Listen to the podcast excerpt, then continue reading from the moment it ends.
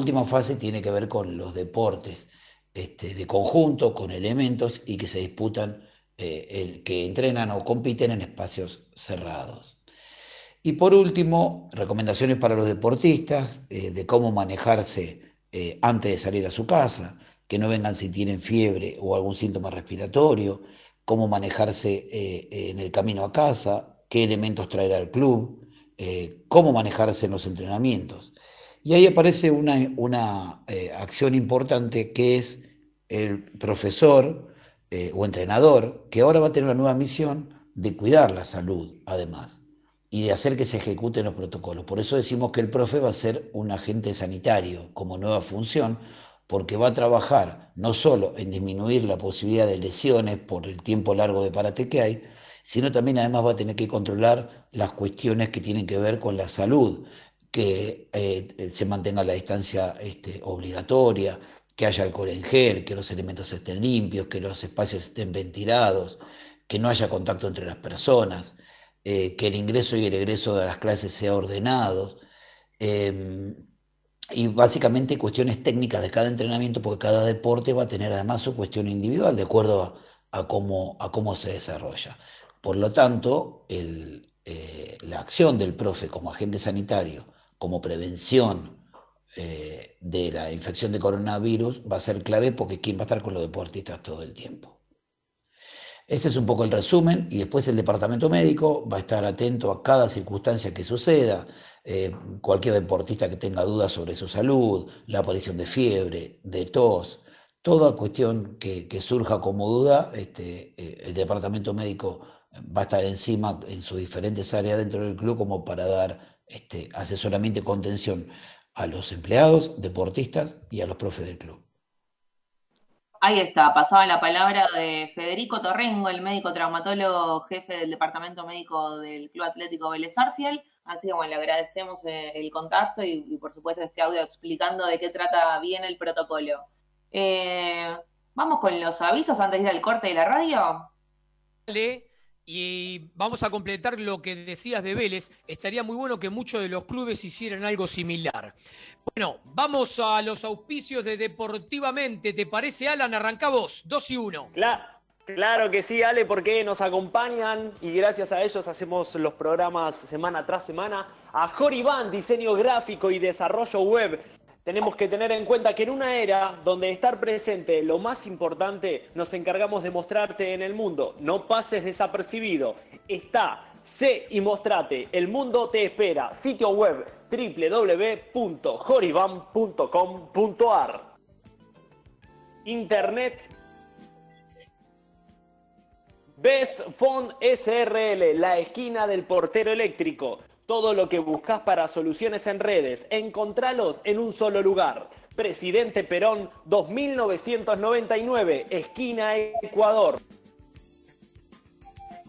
Lolita Ger, uñas gelificadas, capping gel, esmaltes semipermanentes. En Facebook, encontrala por Lolita Ger. El WhatsApp, más 54 911 3757 2809. Repetimos, 54 911 3757 2809. Alan.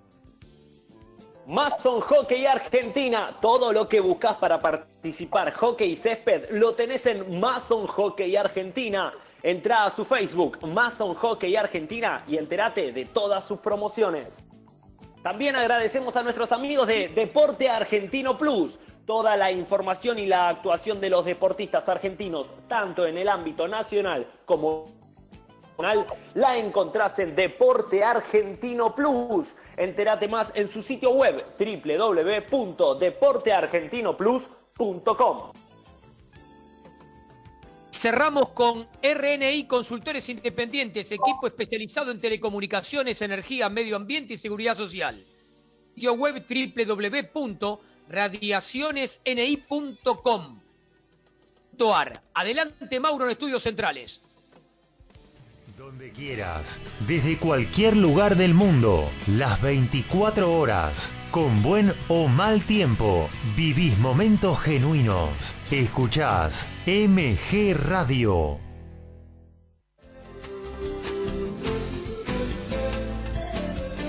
¿Querés empezar a cantar? ¡Animate! Mabel Rodríguez. Mabel Rodríguez, profesora de canto para principiantes. Trabajo con el cuerpo y la voz para prevenir la fatiga vocal. Enfocado a docentes de jardín y primaria. Comunicate vía mail a nmabelr.hotmail.com.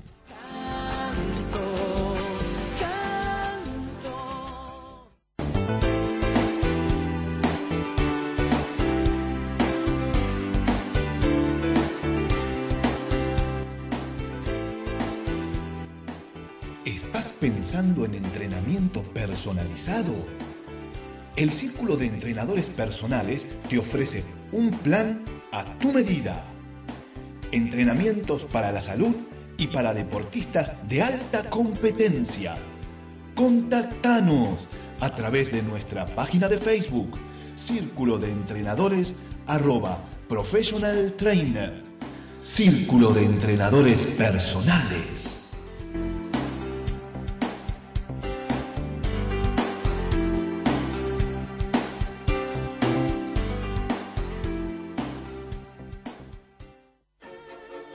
En Generación Memes comentamos sobre esta forma de decir, opinar y pifiarla de lo lindo en las redes sociales. Generación Memes, un poco de luz más allá de la pantalla, con Pablo Mateusi y Bocha Resnick, todos los lunes a las 19 horas por MG Radio.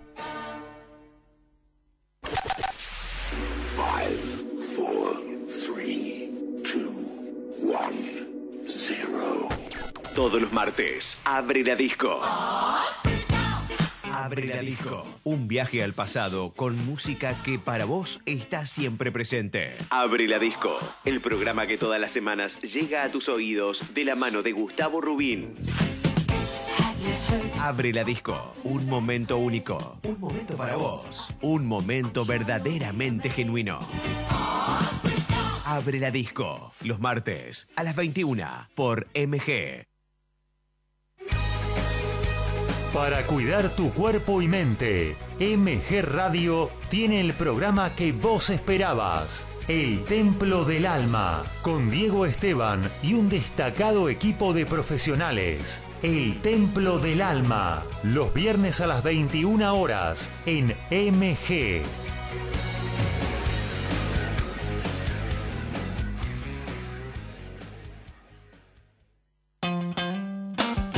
Gaby Giachero te invita a compartir El Picadito.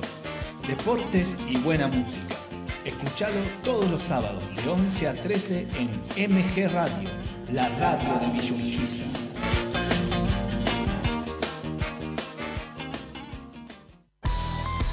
Viví, sentí, disfrutá sobre la bocha y toda la info del hockey sobre césped. Sobre la bocha con Claudio Dilelo y Equipazo los domingos a las 13 por MG Radio. En MG Radio ya no hay horarios. Encontrá todo el contenido en anchor.fm. On demand, las 24 horas.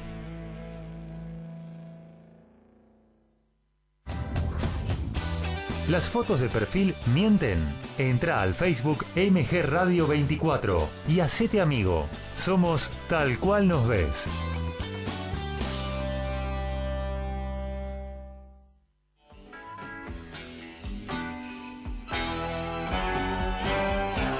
Estás en momentos genuinos. Estás en MG Radio.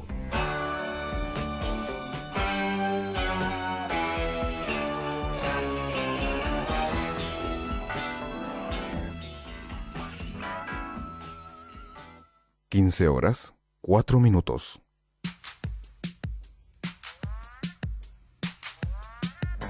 Estamos de vuelta, segundo bloque de Deportivamente. Y antes de, de continuar con el programa, déjame, déjenme decirles que nuestro locutor, que hace un ratito dio los avisos, ya es famoso. Lo vimos en la televisión el otro día. ¿Cómo es eso? ¿Estás por ahí? Ah, Así, así es, así es. No sé si famoso, me parece, es un montón, pero bueno, me animé, fui un caradura total y fui a participar por el programa de Guido Casca. ¿Cocinaste algo con lo que te llevaste? ¿Cómo, cómo, Ale? ¿Cocinaste algo con lo que te ganaste? Sí, yo me hice unos tirabuzones tricolor con una salsa la pomarola que me gané todo, todo, todo, todo, bueno, de la marca del supermercado que lo auspiciaba el programa. Bien. Muy bien, porque la verdad que eh, tuviste suerte porque ganaste el premio chico que nunca es un carrito. No sé por qué ese día a Guido se le ocurrió darte un changuito. Te vio simpático ahí. Me, me vio con onda, la verdad es que no sé, pero bueno, como el lingote estaba súper pesado, no sabía que el lingote pesaba tanto. La verdad es que antes que yo lo habían sacado, lo habían sacado un montón de personas antes que yo mismo. Yo miraba el programa con mi familia y me decían, pero lo están sacando todos, ¿cómo que vos? O, si lo sacaste y nos estás haciendo un chiste. No, no lo saqué y era una frustración cada vez que alguien lo sacaba, pero bueno, por suerte Guido se copó con, con el chiste, les gustó, eh, no adivinaron el remate y por eso me pude llevar el premio chico. Buenísimo. Y ahora antes de presentar a nuestro gran columnista y compañero Fabián Simón, déjenme decirles que tenemos un integrante nuevo del programa, que no sé si va a salir en este bloque o en el tercero, pero lo tenemos ahí siempre Está entrando en calor. Está entrando en calor. Es un... Todo el mundo lo conoce. Es, Un muy- viejo conocido. es un viejo conocido, no solo para los grandes, sino también para los chicos. Así que lo tenemos ahí, capaz en el tercer bloque lo tengamos en vivo, por supuesto. Así que Fabi, un poco de expectativa, ¿no? Claro. expectativa. hay que generar expectativa, no solo para los grandes, sino para los chicos que están escuchando el programa. Y vamos con vos, por supuesto, que sos un histórico de este programa y tenés la prioridad, por supuesto. A nuestro amigo, nuestro nuevo amigo lo vamos a dejar ahora después. Así que vamos con vos y lo que preparaste de, de- de nuestra columna de, de Buenos Aires 2018. Sí, bueno, como sabe acá mi compañero Vale que me había dado la idea, no me gusta lo común, me gusta salir de lo normal, no me gusta repetir, no me gusta nada de todo eso, entonces hoy decidí que eh, mi columna de Buenos Aires 2018 sea con los deportes de, de exhibición que, hubo en, los Juegos Olímpicos de la Juventud. Eh, puedo arrancar diciendo que ah, para los fans del automovilismo, el, el karting, por ejemplo, fue una de las disciplinas de exhibición que se realizó en el Parque Verde, que el Parque Verde recordamos que estuvo ubicado en la zona de los bosques de Palermo, donde tuvo disciplinas también como ciclismo de ruta, mountain bike, eh, tenis en el famoso Lawn Tennis Club. Eh, hubo futsal también, porque el CENAR eh, también tuvo sus partidos y pertenecía al Parque Verde. Así que bueno, eh, fue una exhibición que realizaron algunas figuras del automovilismo eh, nacional, como Matías Rossi, José María Pechito López. Tuvimos al brasileño Felipe Massa, eh, invitado para, para hacer la exhibición que realizaron en Puerto Madero, que cabe destacar que fue con karting eléctricos, ¿sí? Como ya sabemos, también existe la Fórmula E, que es con autos de fórmula eléctricos. Bueno, en este caso fueron karting eléctricos, pero también invitaron cuatro mujeres, cuatro corredoras, como fueron Valentina Funes, Ana Arlán, Camila Almada y Lola Ingiotti. Eh, después, eh, la gente podía acercarse en el stand de la FIA, eh, ubicado justamente en el Parque Verde, para probar estos, estos karting eléctricos. Eh, ¿Con qué objetivo se hizo eh, partícipe esta disciplina? Eh, bueno, la idea de mm, la idea de la FIA es que el, es que el COI los tenga en cuenta para los próximos Juegos Olímpicos, tanto de la juventud, y por qué no aspirar al Juego Olímpico de país o alguno posterior. Después, como segunda disciplina invitada de exhibición, tuvimos el squash. Eh, se llevó a cabo en Tecnópolis, estuve viendo un poquito de, squash en Tecnópolis, la verdad que eh, muy bueno. Eh, ahí también había futsal, tenis de mesa, badminton, pero también lo integraba el Parque Sarmiento, donde obviamente tuvimos la medalla de oro en el beach handball y también tuvimos tiro con arco y tiro deportivo. Bueno, la Federación Internacional de Squash eh, realizó la serie de ex- una serie de exhibiciones eh, con el objetivo de difundir también la disciplina para que sea parte de eh, Dakar 2022 y de los Juegos Olímpicos de París 2024. ¿Sí? Recordamos que Dakar 2022 va a ser el próximo Juego Olímpico de la Juventud.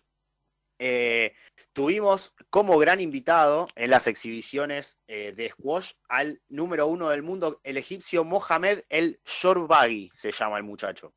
Es el número uno del mundo y actual campeón mundial. Eh, tuvimos 19 eh, deportistas de, de todo el mundo, así que bueno, eh, para cerrar, tuvimos una disciplina de la cual mi amigo el chino habló la vez pasada, que fue el polo, que bueno, mi amigo Ale, también fanático del deporte, eh, disciplina que se realizó en el, en el campo argentino de polo, con una particularidad muy especial. Los primeros que lograron probar la disciplina fueron chicos de distintos colegios de la ciudad de Buenos Aires. Eh, la jornada para menores eh, tuvo bastante éxito en lo que es la Catedral del Polo, como se lo llama al, estadio en Palermo, eh, donde se llevó a cabo una jornada de iniciación deportiva en la cancha 2. Participaron 400 chicos de los colegios de la ciudad y luego en la cancha número 1, donde actualmente siempre se juegan los partidos importantes o la final eh, del abierto de Palermo, se jugaron eh, ocho checkers, pero bastantes breves, con la idea también de difundir la disciplina. Eh, los más pequeños disfrutaron del, juego montando caballos de madera y de clases con y de clases de técnica de pegada con taco y pelota. Varios invitados, obviamente Eduardo Novillo Estrada fue uno de los, principales partícipes de, de este movimiento. Así que bueno, tuvimos representantes de todos lados, tuvimos chicos de Argentina que están dando sus primeros pasos, tuvimos gente de Italia, de Australia, de Colombia, de Escocia, entre otros países, también con la misma idea de difundir el deporte y que bueno, sean partícipes en los próximos Juegos Olímpicos, tanto de la juventud como de mayores, ¿no? Buenísimo, Fabi, muchísimas gracias por, por el informe, la columna. Ahora es el momento, uno de los dos momentos estrella del programa, porque tenemos una invitada muy especial. Eh, me toca presentarla a mí, porque bueno, me, toca de cerca, porque tiene que ver con mi deporte, con el vóley. Eh, fui compañera, con ella tuve la oportunidad de jugar en, en muchos torneos. Así que bueno, me va a tocar presentarla a una bomba de las Panteras, la selección de vóley femenino, capitana de la, de la selección. Así que vamos a pasar a presentar a Julieta Lascano, la cordobesa. ¿Cómo estás, Juli? Hola, Anto, ¿cómo andás? ¿Cómo andan todos, chicos? Desde Córdoba les estoy hablando. Muy bien, sí, ya desde Córdoba. Y justo te quería preguntar eh, por eso, que ¿cómo hiciste para volver? Porque estabas jugando en Polonia. ¿Cómo fue la vuelta y cómo te está tratando eh, acá el regreso en el país? Y bueno, la, empezando por la vuelta fue bastante complicada. Eh, yo, la cuarentena a mí me agarró justo en, en Polonia, o sea, la liga no había terminado, y nos dijeron, bueno, que las extranjeras nos podíamos volver con urgencia a nuestras casas, y fue bastante complicado porque justo en el momento que nos dijeron eso, que se canceló la liga, acá en Argentina estaban cerrando eh, los aeropuertos, así que nada, estuve como un mes Sí, un mes más o menos para conseguir un vuelo y después, bueno, un mes más para, para poder llegar, digamos, porque tenía, o sea, de- me tuve que ir, o sea, desde Polonia hasta Alemania, de Alemania a Buenos Aires, Buenos Aires hice la cuarentena obligatoria en uno de los hoteles y recién ahí a Córdoba, así que fue todo como un, una odisea para llegar, pero ya estoy en mi casa y, no, y lo estoy disfrutando muchísimo, hacía mucho tiempo que no estaba acá en Córdoba con mi familia, tanto tiempo sin, sin tener que tener la varija armada, ¿viste? Así que no, lo estoy disfrutando. Sí, me imagino. Aparte vos que sos, sos fan ahí de hacer tu, tu rutina de, de yoga, que, te, que veo que cada tanto subís algo. Eh, en su momento me habías incluso dado una, una aplicación, que me acuerdo, no me acuerdo por qué te pregunté, y me dijiste, no, sí, bájate esto, y nada, está copado. Así que, ¿cómo te, cómo estás entrenando aparte de, de eso que te gusta con, con la selección? Veo que también ahí se conectan con, con Pablo Añón, el preparador físico. ¿Cómo están entrenando?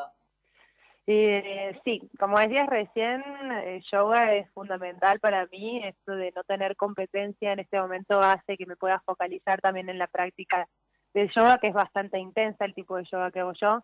Entonces, como que le puedo dedicar un poco más de tiempo.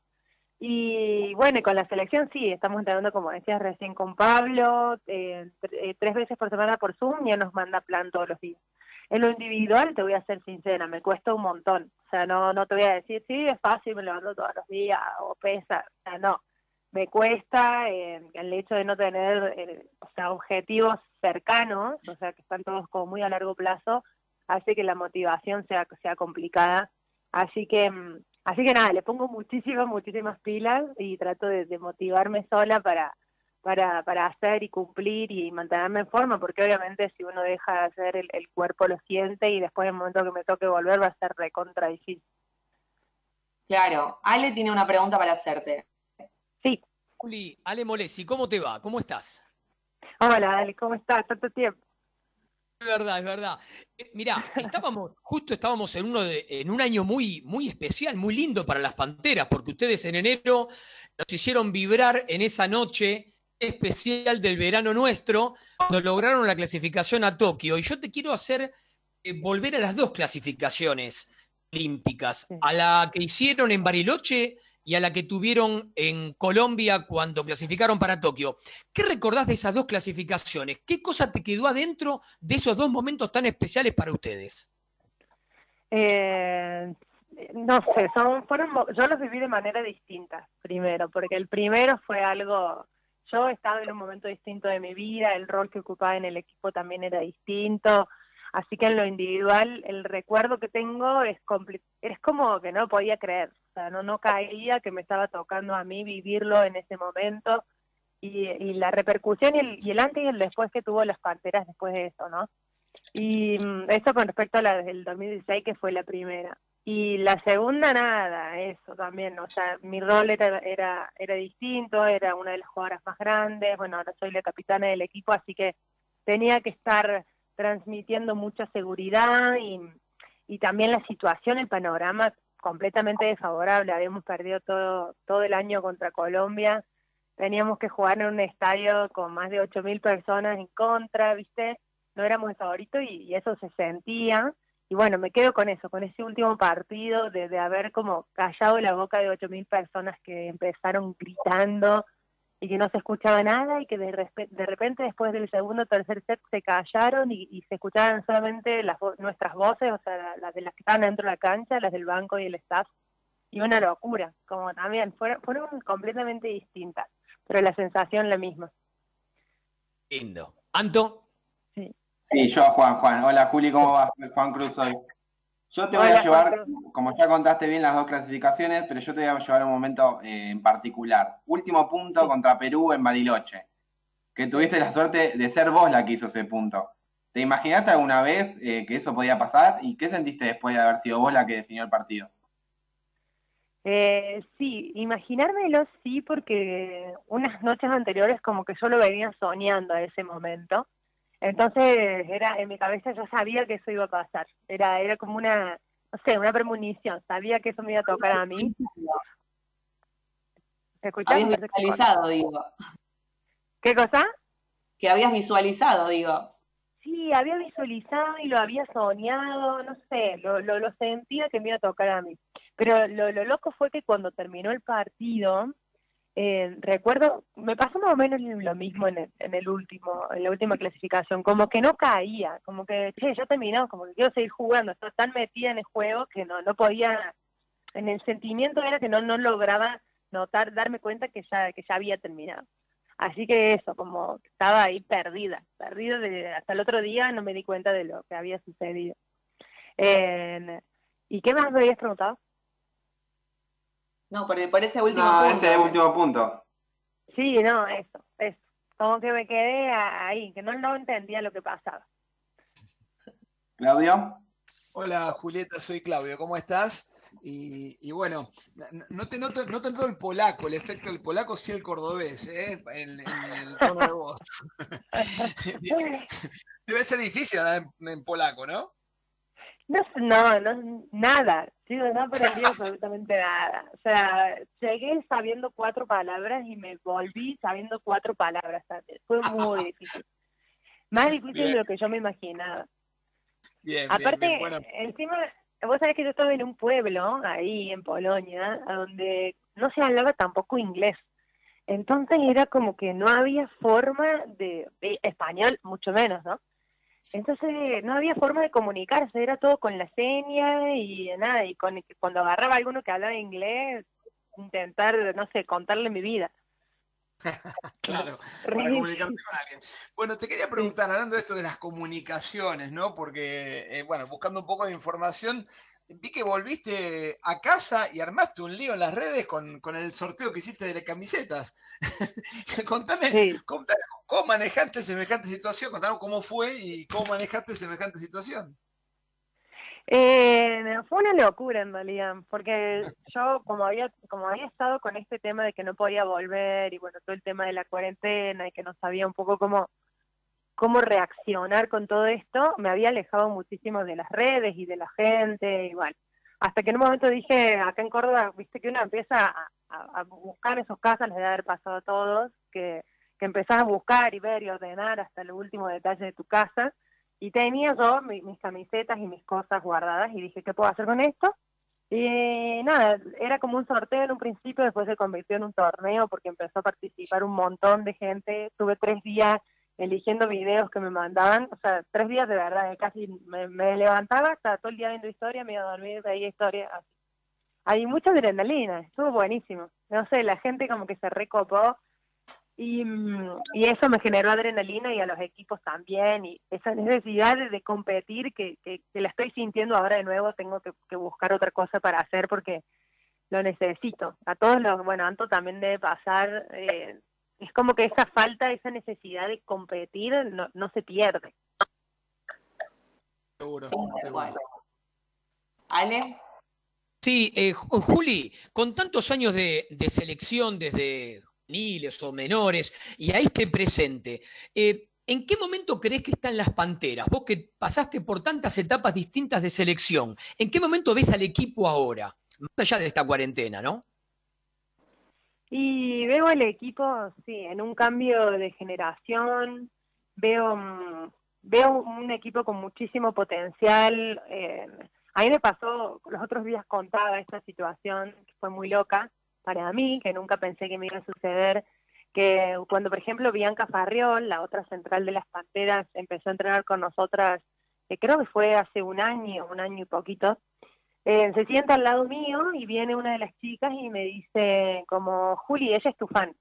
Y yo me quedé como, bueno, pero somos compañeras, estamos entrenando juntas. Y, mm, y, Bianca me miraba con los ojitos así como, como que de verdad, yo ella, eh, ella me dice, sí, Juli, yo te vi a vos en, Río y las veía a las chicas de las Panteras y yo tenía, creo que tenía 14 años en ese momento ella.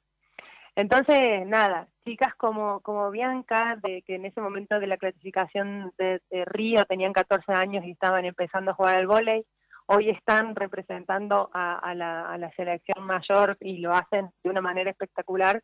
Y creo que estamos en eso, en ese cambio donde gracias a la visualización, eh, gracias a los resultados y gracias a todo un trabajo que se viene haciendo, hay un montón de chicas que están con muchas pilas y que tienen a las Panteras como referente y, sueñan con, representar al país. Y creo que estamos ahí, en, e, ese cambio, en esa transición y, descubriendo un montón de talentos nuevos. Yami, hay un par de mensajes, ¿no? Para Juli. Sí, ¿cómo Hola Juli, ¿cómo estás? Te saluda Yami. Eh, tenemos varios mensajes para vos que te quiero ir leyendo de parte de nuestros oyentes. Eh, bueno, dale. Nos saluda Marcelo de Billingur, dice Julieta, Pantera y Orgullo Argentino, gracias por representarnos siempre tan bien en el mundo. Emiliano de Urquiza dice, es una muy buena representante argentina y muy bella mujer, un admirador también. Eh, Oscar de Aedo dice, qué gran jugadora, felicitaciones por llevar bien arriba al vóley argentino. Y Tani de Capital dice, enamoradísimo de Juli, una genia. Así que la verdad que estás ahí revolucionando nuestro mensajero en esta en esta tarde de domingo y bueno, te, te agradecemos también por estar acá. No, gracias, se recontra agradece y sí, la, la gente es increíble. Yo, yo siempre agradezco muchísimo eh, el contacto, el apoyo que nos dan. Tenemos un, una suerte de tener un público que es recontra positivo, que nos banquen todas. Hemos tenido torneos con la selección donde, donde nos enfrentamos a rivales que son casi insuperables y, y estábamos en momentos malísimos y la gente siempre nos manda mensajes de aliento, como que chicas, ustedes le están dejando todo, sigan así, ya va a llegar, esos mensajes que, que recontra sirven y muchas veces, yo siempre lo repito, muchas veces hacen que el otro día nos levantemos con más ganas y, y decir, bueno, sí, ya está, ya pasó y seguimos y no estamos solas, así que yo recontra agradezco los mensajes de la gente. Ale. Sí, eh, eh, sigo Juli con lo que había empezado antes también consultándote. Vos sos parte integrante de un equipo y sos una de las abanderadas de este grupo y al mismo tiempo saben que han cambiado la historia del voleibol femenino. ¿Qué es lo que les falta al grupo o al voleibol femenino argentino para estar en nivel calón internacional? ¿Qué habría que crecer?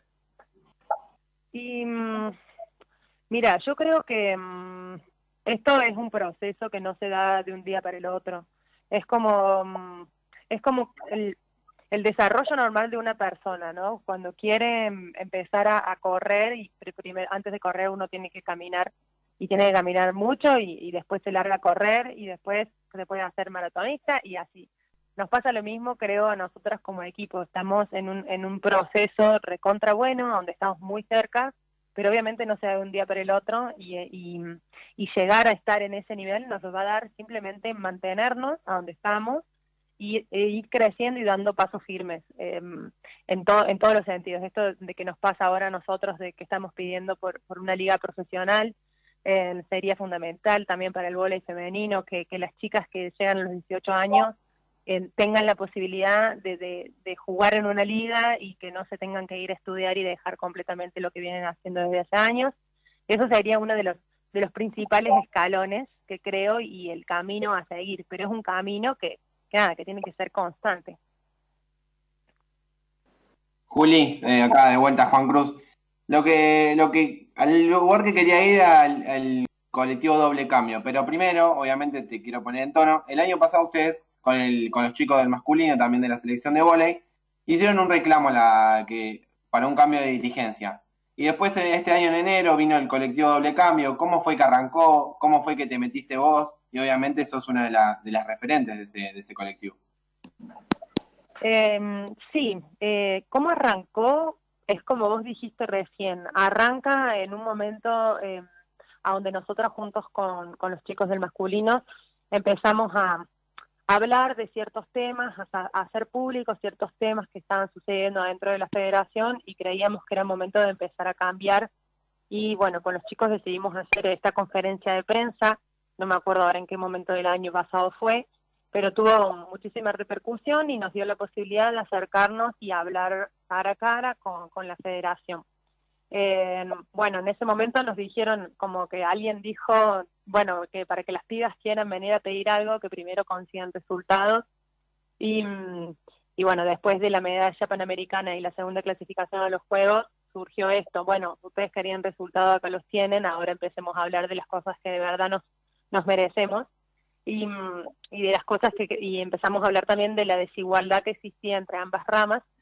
Y, y bueno, nada, eh, por eso mismo yo, como vos decías, quizás soy una de las referentes porque yo fui una de las que impulsó esto junto con, con, Nati, con Espinosa, pero, pero en realidad representando a, a todo, a todo el voleibol femenino de, de, Argentina, no ni siquiera solamente a la selección, sino creo que a todas. En su momento juntamos firmas, en que juntamos creo que más de mil firmas en un par de días nada más, Así que es como que es la voz de, todas y yo por ahí al ser la capitana de, las Panteras es como que soy un poco más pública, entonces la gente necesita también de, que yo esté ahí y que ponga la cara para hablar de ciertos temas, pero, pero es algo que nos representa a todas. Ahí va, el poder femenino a full. Sí, así Juli, te quiero llevar un poquito a, a tus inicios y que cuentes cómo empezaste a jugar, que empezaste un poco más grande que, lo normal que arrancan todas las chicas, y cómo fue ese primer acercamiento con, con Orduna a la selección menor, que después, bueno, llegaste a jugar el, un mundial, tu primer mundial en Macao. Y nada, que lo cuentes un poquito, cómo fue esa primera convocatoria, que me parece que llevaste una camiseta equivocada, no? El primer entrenamiento con la selección. seguramente, ahora no me acuerdo, pero, pero seguramente a todos me conocías cuando era más chica, era un desastre me parece que tenías una verde amarela y Orduna se enojó bastante. Ay, ¿te acordás? Tenía puesto una remera de Brasil. Fui a entrenar a la selección argentina con una remera de Brasil. Orduna casi se muere, casi se queda pelado ahí.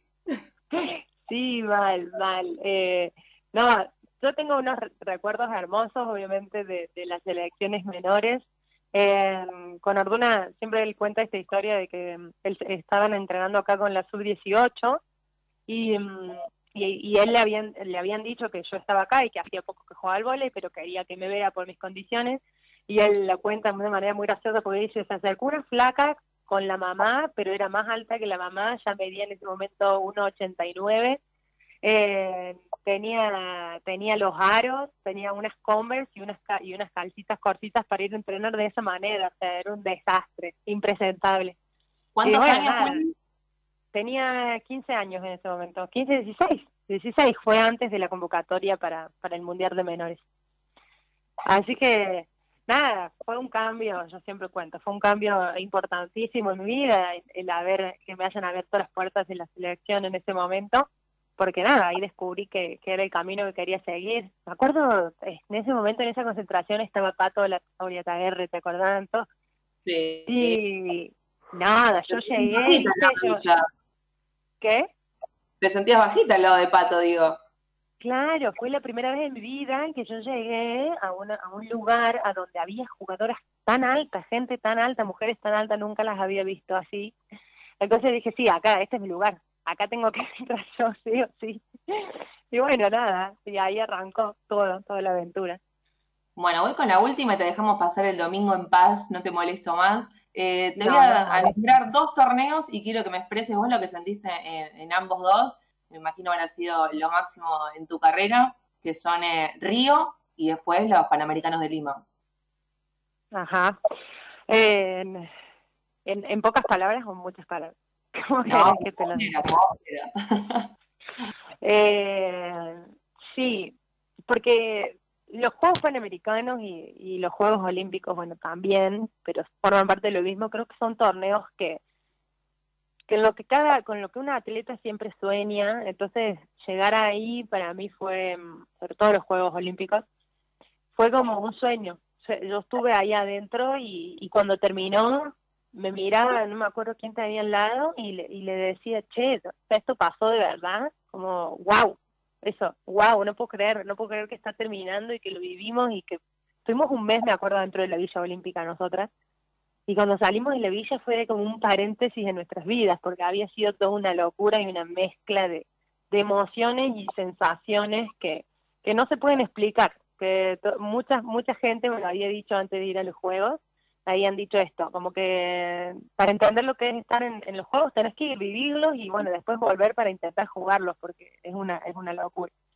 Así que eso me pasó con los Juegos eh, Olímpicos y con los Juegos de Lima fue, es la gran, siento gran satisfacción de haber conseguido una medalla que si yo te, te nombro, volvemos a lo que hablábamos recién, de que tenía 15 años y entraba a la selección y y en la selección no, nunca las había visto ni siquiera en la tele a las panteras porque no las mostraban, o sea, lo único que se veía era y masculino.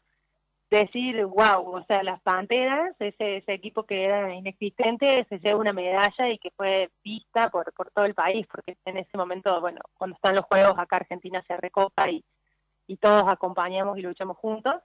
Y bueno, nada, mucha satisfacción y alegría de ser parte de, de esto, de vivirlo. Ahí está, bueno, muchas Muchas gracias, Juli, por la comunicación. Nos quedó un poco bastante para hablar más de tu carrera, por dónde pasaste y demás, pero bueno, ya verá momento eh, y esperemos algún día poder hacerlo en piso, realmente, porque todo esto de hacerlo así también es un poco loco, pero bueno, eh, te agradezco un montón la comunicación. Perdón por robarte tiempo del domingo, que sabemos que son sagrados más que nada para los deportistas, pero bueno, es el día y horario que nos toca, así que bueno, muchas gracias de parte de todo el equipo. No, no, gracias a ustedes. Aparte el, horario me vino genial. Justo recién terminaba de comer un asado. Así que no, no me puedo quejar. No, no me puedo quejar. Eh, gracias por, por el espacio y por permitir hablar y contar de todas estas cosas que creo que, que son súper súper importantes para el voleibol. Bueno, ahí está. Bueno, muchas gracias, Juli. Un besote. Besos enormes. Ahí está, pasaba la palabra de la capitana de las Panteras, eh, Juli Lascano. Eh, no. está escribiendo Yami. Sí, Clau. No, te iba a decir, si hay que ir a Córdoba o Polonia, yo voy, eh, no tengo problema, digo, para hacer la nota en el reportaje. Sí, sí, sí. Aparte, Juli ya la escucharon una genia, súper abierta, siempre simpática, así que bueno, como la mayoría de los cordobeses, ¿no? Seguro. Yami, estabas diciendo que hay mensajes. Así es, Anto, eh, vamos a leer algunos mensajitos que fueron llegando desde el comienzo del programa de nuestros oyentes eh, Tete de San Isidro nos dice, saludos a quienes hacen el programa, los escucho siempre y es la primera vez que les escribo. Bueno, muchas gracias Tete, la verdad, eh, por estar ahí presente. Y bueno, a todos los que nos están escuchando, mándennos sus mensajes, salúdennos. Para nosotros es súper grato leerlos y bueno, saber, saber que, están ahí. Eh, Belén nos dice, excelente lo que pusieron de Vélez, ojalá lo pusieran en mi club también. Después contanos de, de qué club sos, Belén. Eh, Oscar de nos dice, Vélez el primero siempre. Luciana nos felicita por el programa y Susana de Valvanera nos dice, con mi esposo Ricardo escuchando desde las 13, en sobremesa luego del asadito y el helado. O sea, Susana está mejor que cualquiera de nosotros, me parece, en este momento. Ahí va. Bueno, chicos, ¿qué les parece si nombramos eh, nuevamente quiénes hacen posible este programa? Perfecto. Empezamos. Dale, vamos, vamos nomás. Vamos a agradecerle a nuestros amigos de Best Fund SRL, la esquina del portero eléctrico, sonido, imagen, datos, seguridad. Todo esto en Presidente Perón 2999, casi esquina Ecuador. Por otro lado, también agradecerle a nuestra amiga, como siempre, a Lolita Ger tus manos en muchas ocasiones son el primer contacto con otra persona. Que tus manos estén bellas siempre. Entra a su Facebook, Lolita Ger, y si no, al WhatsApp, al 11 37 57 28 09. Repetimos, 11 37 57 28 09. La información y la actuación de los deportistas argentinos en el ámbito nacional e internacional la encontrás en Deporte Argentino Plus, sitio web www.deporteargentinoplus.com, Twitter, Deporte Ar Plus, Deporte Argentino Plus, reportajes, crónicas, notas, fotos y estadísticas.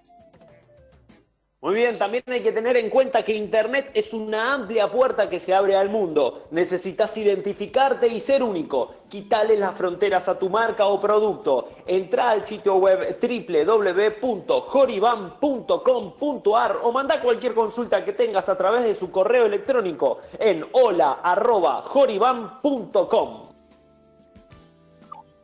Y por último a nuestros amigos de RNI Consultores Independientes, equipo especializado en telecomunicaciones, energía, medio ambiente y seguridad social. Para más información, entra a su sitio web www.radiacionesni.com.ar. Muy bien, muy bien, gracias Alan por los avisos y también obviamente agradecerle siempre a Mauro y a MG Radio que hacen posible que que en esta cuarentena nosotros podamos hacer igualmente el programa en vivo a través de, esta plataforma. Y Ale, ¿qué tenemos de básquet femenino que nos había quedado por ahí? Y lo teníamos de la semana pasada y hoy vamos a, reflotarlo como tema. ECAA es la división de campeonato universitario de los Estados Unidos. Eh, nosotros ahí, en argentinos, tenemos una representante que es María Victoria Fuchs, que fue el año pasado. Ella Aquí había jugado en Atalaya y en Obras. Participó también del Mundial U19 en Tailandia. Pero ¿qué pasa? En su primer año eh, eh, tuvo una destacadísima actuación para la Universidad Tecnológica de New Jersey. Se suman tres argentinas más. Post pandemia, cuando la pandemia pase, se van a sumar Brenda Fontana, Anto la debe conocer porque hasta hace poquito jugó en Vélez, que va a jugar en la Universidad de Texas. Sol Castro va a participar para la Universidad eh, Robert Morris y Lucía Operto, que cerró para un equipo de Kentucky. Tres se suman ahora, son jóvenes argentinas que participan de la selección, que tienen una gran participación, varias de ellas como eh, juveniles y ahora algunas de ellas ya están eh, entrenando cuando le tocó eh, con la selección mayor. Que vayan a la NCAA de Estados Unidos es importante porque las colabora con nosotros en mejorar el nivel. Cuando vienen y se suman, hay un gran salto de calidad en el equipo. Así que bueno, interesante esto para el, el básquet femenino, que guardamos algo respecto del tema de la Liga Nacional Femenina, eh, que hicieron una protesta algunas jugadoras, dado que la Liga Nacional de Básquetbol va a continuar, posiblemente se está pensando en un octogonal em, para definir la, temporada 2019-2020 eh, y eh, en el caso de las mujeres se dio por concluida liga, lo cual no está bueno, no es justo. Es un destrato, creo, para la liga femenina. Pone a la liga femenina en el mismo lugar de la liga masculina. Pero bueno, esto eh, será fruto de discusiones, movimiento y de lucha por parte de las jugadoras de básquetbol y por parte de los clubes que tienen los equipos de básquetbol, ¿no? Sí, por supuesto. Obviamente es un orgullo para nosotros que las hayan buscado a las chicas desde una liga tan importante, obviamente que, van a mejorar su futuro allá en Estados Unidos, que es la mejor liga del mundo. Eh, así que esperemos que le vaya todo bien. Siguiendo con la mejor liga del mundo y con el básquet, por supuesto, recordemos que la NBA eh, va, tiene pensado volver eh, en un solo lugar, que va a ser el parque de Disney en, en Miami, en Orlando, perdón, en el parque, en el parque de ESPN, que obviamente Disney es el dueño de ESPN, lo compró hace, creo que el año pasado fue que, Disney compró ESPN, así que la vuelta de la NBA está preparada para, para, para jugarse ahí, tienen pensado la vuelta el 31 de julio, y otro dato es que los, los directivos de la NBA hicieron una votación para ver si jugaban directamente los playoffs con las posiciones como quedaron antes de la cuarentena, o si bien armaban como una especie de fase de grupos para no dejar afuera a los equipos que están desde el puesto noveno para abajo. Así que el 53% votó que, vayan directamente a los playoffs. Así que seguramente vamos a, poder volver a ver la, mejor liga de básquet del mundo eh, en poquito tiempo, en un mes y medio más o menos, en el parque de Disney. Que hablando del parque de Disney. Llegó el momento de presentar. Llegó el momento de presentar a nuestro nuevo, a nuestro nuevo invitado, a nuestro nuevo compañero de equipo, que ya dije antes, es conocido por grandes y por chicos. Eh, dije que es de Disney, dije que lo van a conocer todos, así que no sé si ya piensan quién puede llegar a ser, pero le doy cómo anda nuestro nuevo compañero de Disney y de MG Radio también. Hola amigos, bienvenidos, estoy aquí en MG Radio. Mickey, claro. Mickey es nuestro nuevo compañero de Deportivamente en MG Radio. Oh, oh, oh. Así es, amigos. Estoy aquí, muy contento. Buen domingo para todos. Claudio, vos tenías unas preguntas preparadas para Mickey, ¿no? Sí, yo la verdad que quería preguntarle qué anda haciendo Mickey, porque ahora los parques están cerrados, ¿no? Y él se la pasa dando vuelta por los parques. ¿Qué, qué anda haciendo? ¿Estás desocupado, Mickey?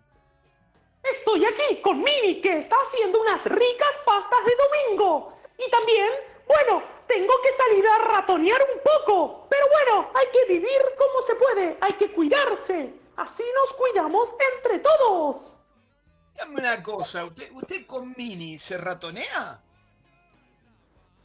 Bueno, en realidad no quería hablar mucho de mi vida privada, pero sí, claro que sí, con ella nos ratoneamos mucho en esta cuarentena. ¿Y, se, llevan bien en la cuarentena o también están las trompadas como todos los matrimonios? Sí, nos llevamos bien, solo que a veces se enoja porque le digo a Pluto que venga a jugar a la PlayStation y me dice, no puede con esta cuarentena, pero está bien, entonces juego online. Bien, bien. Bueno, mire, Miguel, le, hago la última pregunta, solo la última, ¿eh? otro día seguimos, pero dígame, usted que es primo del murciélago, ¿cómo es el tema este del coronavirus? ¿Le, le preguntó a su primo murciélago si es el culpable de este coronavirus? Bueno, con mi primo el murciélago hemos tenido muchas diferencias. Él me dijo que no tenía nada que ver, pero yo tengo una leve sospecha de que sí. Él estuvo viviendo por China y ahí es como encuadré todo y me di cuenta que él tenía algo de culpa. Bien, muy bien, muy bien, Mike. La verdad le agradecemos mucho su, su participación en este programa del día de hoy. Lo vamos a convocar para el próximo programa, ¿ok? Ok, cuando quieran, aquí estaré, en la mejor radio de Argentina, MG Radio. Muy, bien, Miguel, muy bien. Bueno, este, vamos, eh, Ale, seguimos con la nota. Bueno, y para cerrar el programa de MG Radio deportivamente este domingo, tenemos a la número uno del tenis femenino de la Argentina. eh, está en Rosario, así que vamos a ver cómo, cómo se encuentra ella. Nadia Podoroska, buenas tardes, ¿cómo te va? Alejandro Molesi te saluda. Buenas tardes, Ale, ¿cómo les va, chicos? Todo, todo bien por acá, disfrutando el fin de semana. ¿Cómo anda ahí la cosa? ¿Cómo estás con la familia? ¿Cómo anda tu rutina de entrenamiento? Hemos visto algún video ahí entrenando con tu hermano, ¿lo hacen habitualmente? ¿Cómo, cómo anda la cosa por ahí? Sí, bueno, con, con esto de, la cuarentena y no poder eh, salir de, casa, mi, mi, hermano algunos días se suma a, entrenar conmigo, a hacer un par de, rutinas, que lo hace un poco más un poco más entretenido, ¿viste? Con esto de, la cuarentena le, hemos tenido que, poner un poco de, creatividad a los a los entrenamientos para que no para que no se tornen aburridos. ¿Es un turno o dos? ¿Cómo es el tema físico? ¿Algo de tenis? Ahí escuché que, que habías hecho mm, algo con un colchón en una pared, ¿puede ser? Sí, sí, la verdad que me, las rebusco bastante para, para seguir entrenando mucho. Entreno doble turno, doble turno de, físico según, y bueno, después, bueno, la, parte de tenis, lo que más reducido está, que, sí, para hacer algunos gestos y algunos movimientos como un colchón en, en la pared de mi casa y ahí puedo pegarlo un poco, pero bueno, es solo para simplemente para hacer un poco de, movimientos, no no es mucho lo que lo que se puede practicar, la verdad. No, eh, sí, sí. Sí, sí, Juan, Juan. Dale, hola Nadia, ¿cómo te va? Juan Cruz es mi nombre. Eh, esta cuarentena te agarró en un momento eh, muy bueno en tu carrera. Habías estado con 14 partidos invicta, habías ganado torneos, tenías una buena posición en el ranking. ¿Cómo te tomaste esta pandemia, este parate, digamos? ¿Te dio, te enojaste, te puso, te lo tomaste tranquilamente? ¿Cómo fue? Sí, no, la, verdad que fue tan, eh, como que tan de golpe, algo que, que nos excede tanto que no, no, no, no, no he llegado ni, a enojarme ni nada por el estilo. Creo que algo completamente que está fuera de, de nuestro control, así que nada, trato eso de, tomarme el día a día con, con responsabilidad y tratar de entrenarlo lo más que puedo y mejorar en todos los aspectos que puedo. Y bueno, esperar un poco para ver cuándo se, se reanuda el, el circuito. Nadia, ¿cómo estás? Antonella te saluda. ¿Cómo va, Anto? ¿Todo bien? Eh, yo te quería consultar eh, acerca de, de, qué pensás vos en qué tenés que trabajar o seguir creciendo para estar en el, lote de jugadoras top en el ranking eh, para llegar a las definiciones de los torneos.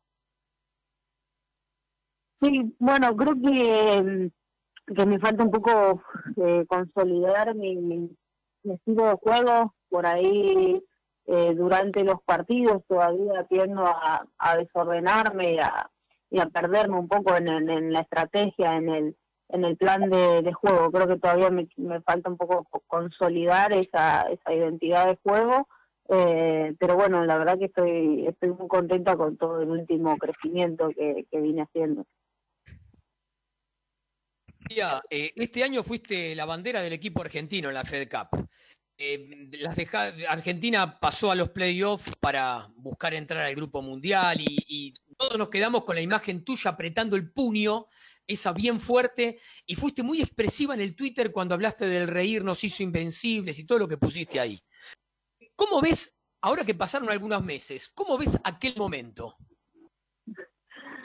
Bueno, yo la verdad que no, no, no siento que haya llevado la, bandera del equipo, al contrario, creo que un poco lo que también quise expresar en esa frase es la, la unión del equipo y toda la, alegría que vivimos esa esa semana. Yo hoy también jugué varios singles, pero bueno, Paula Ormachea ganó single a, jugadoras de, mejor ranking que ella y creo que en los momentos más difíciles se, se puso el, equipo al hombro, así que creo que fue un triunfo de, todo el equipo en general. Jugamos todas las jugadoras, jugamos partidos de, la serie, que eso es algo que no, no pasa usualmente y, creo que es algo a, destacar porque se, eh, habla de, la unión de, y el poder del, equipo, pero hoy en día la verdad que una de las cosas que lamento de la pandemia es no haber podido jugar la, la serie contra Kazajistán de los playoffs que iba a ser en, en abril. La verdad que tenía mucha mucha ilusión y muchas ganas de jugar esta serie y esperemos que se haga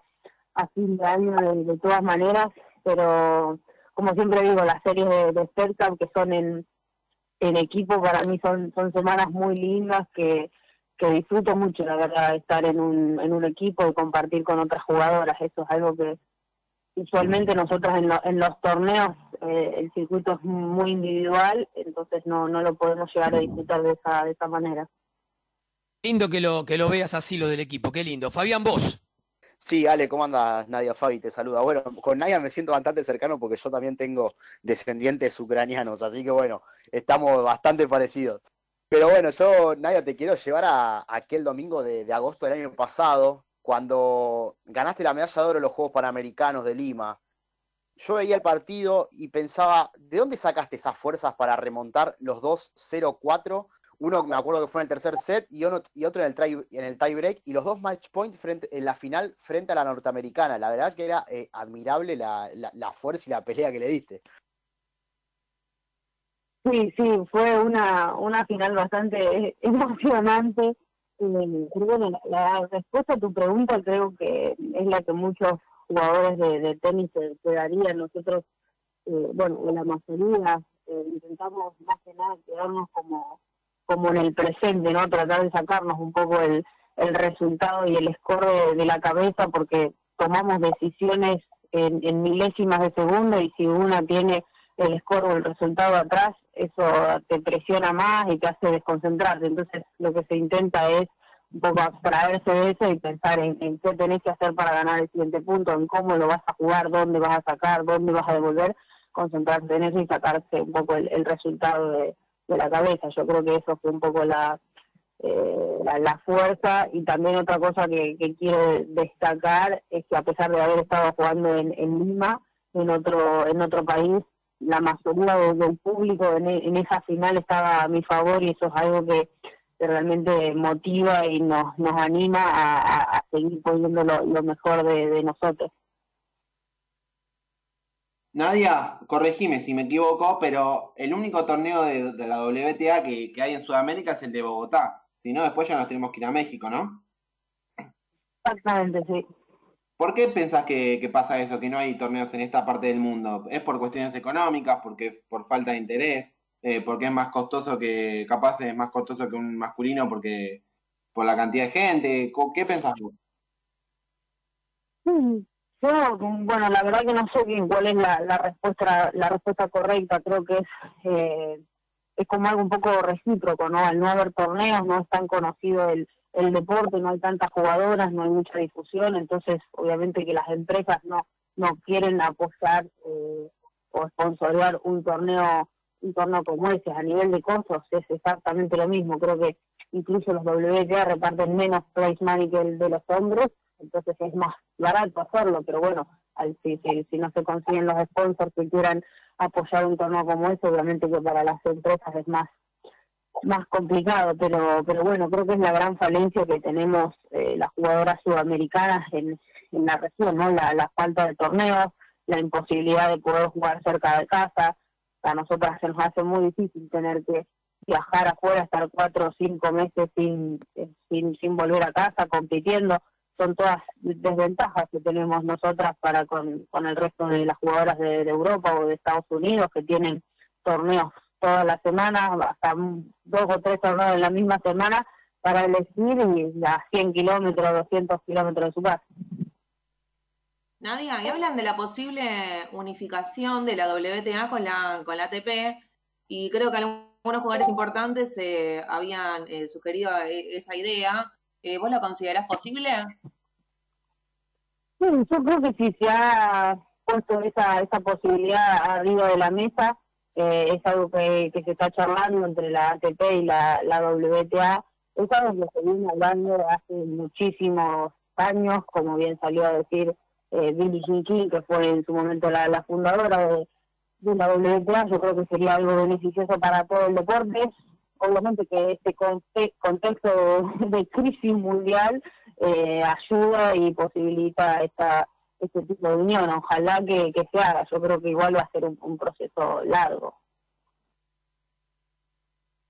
Yami. Hola Nadia, ¿cómo estás? Te saluda Yamil y te quiero leer algunos mensajes que están llegando de parte de nuestros oyentes. Norma de Liniers te manda un saludo, María también.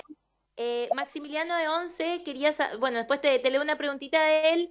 Eh, te mandan saludo también Alejandro y Marianela. Eh, te mandan muchos aplausos por lo hecho en la Fed Cup. Maximiliano de Once tiene una preguntita. ¿Es difícil para las jugadoras argentinas bancarse los viajes y el circuito? ¿Quiere saber cómo lo hacen?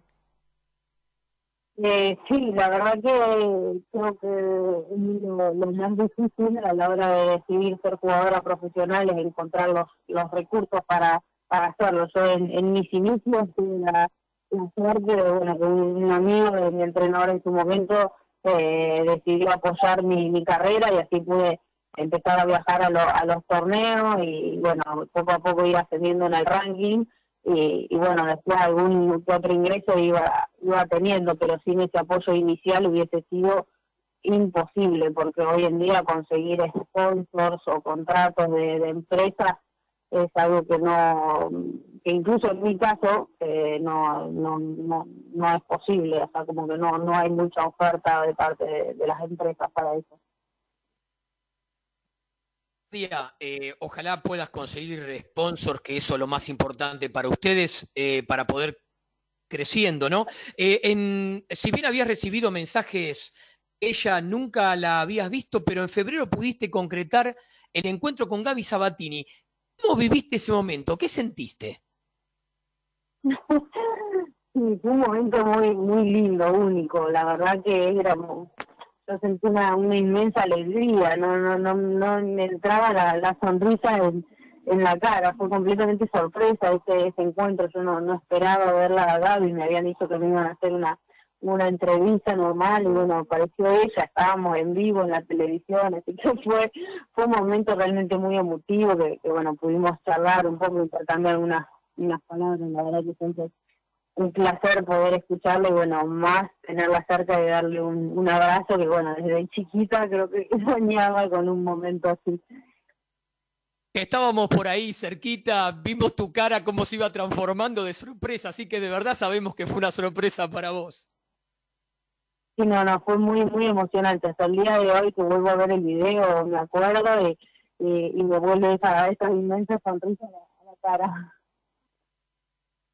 Y para cerrar la nota, por supuesto que agradeciéndote todo este momento y este tiempo, eh, seguramente tenés muchos sueños. Sos joven todavía y tenés toda una carrera por delante, pero ¿cuál es el sueño próximo que tenés ahí nomás, el más cerquita, el que soñás más rápido para, para dentro de poco? Para dentro de poco eh, volver a jugar el, el Main Draw en Grand Slam. Bien, bien. Igual ya tuviste la experiencia alguna vez de, estar en aquellos campos, ¿no? Sí, en, en 2016 lo hice en el, en el US Open. Esperemos que, este año, si se, si se hace, si se llega a hacer, vuelva, vuelva a suceder. Bueno, Nadia, agradecerte. Sabemos que es un horario muy molesto este para toda la gente, pero bueno, era es el momento que tenemos nosotros el programa los domingos, así que agradecerte eh, tu tiempo, el tiempo de tu familia, porque seguramente están en sobremesa familiar, eh, y bueno, la consideración y la disponibilidad de siempre. Y bueno, felicitaciones por lo que venís haciendo y ojalá sigas, sigas por este camino. Un beso grande, muy buenas tardes y muchísimas gracias por la nota. Por favor, chicos, gracias a ustedes. Para mí un placer también. Saludos. Bueno, vemos a Nadia Podoroska, la número uno del tenis argentino, eh, que gentilmente desde Rosario dio al aire con nosotros.